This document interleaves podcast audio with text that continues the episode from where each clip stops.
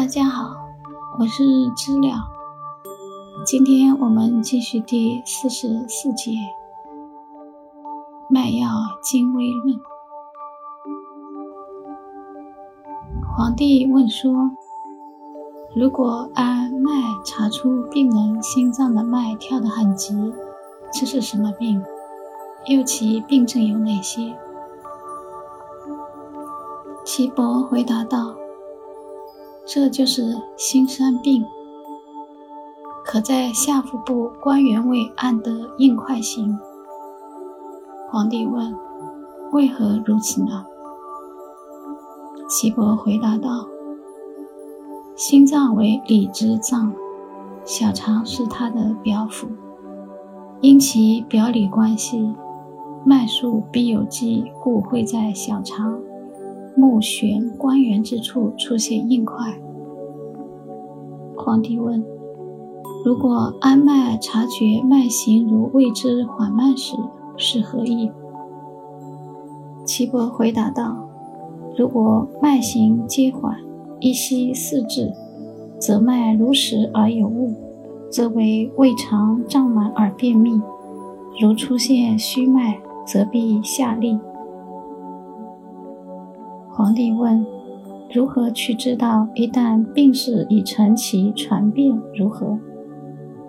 岐伯回答道：风邪之病形成，就会出现寒热的现象。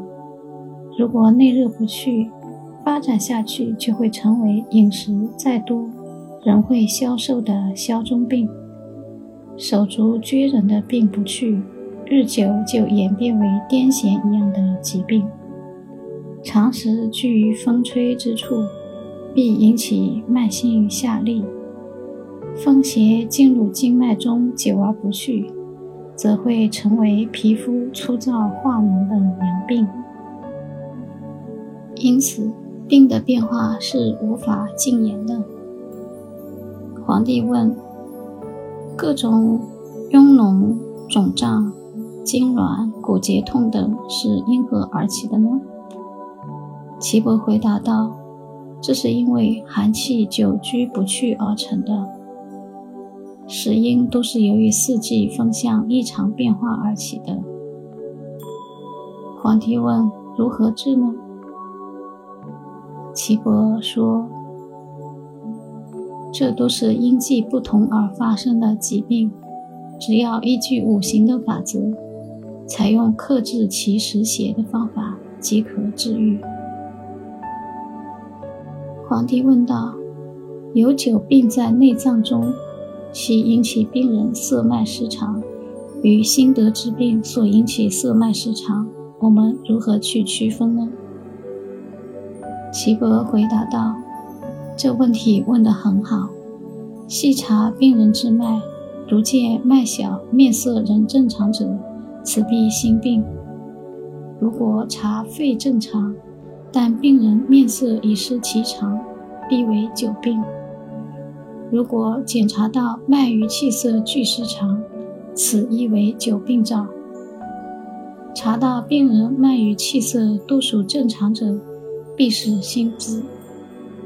如果诊脉发现肝弦与肾沉二脉并至，病人面色青又红，则必有内伤出血，但外不见血。若是外伤有出血，病人如此，则必是病人伤后遇冷水以湿至中焦不去也。此脉部位可分三处。此之中部侧属胁肋位，此之外侧为肾脏之位，此之内里为腹中部位。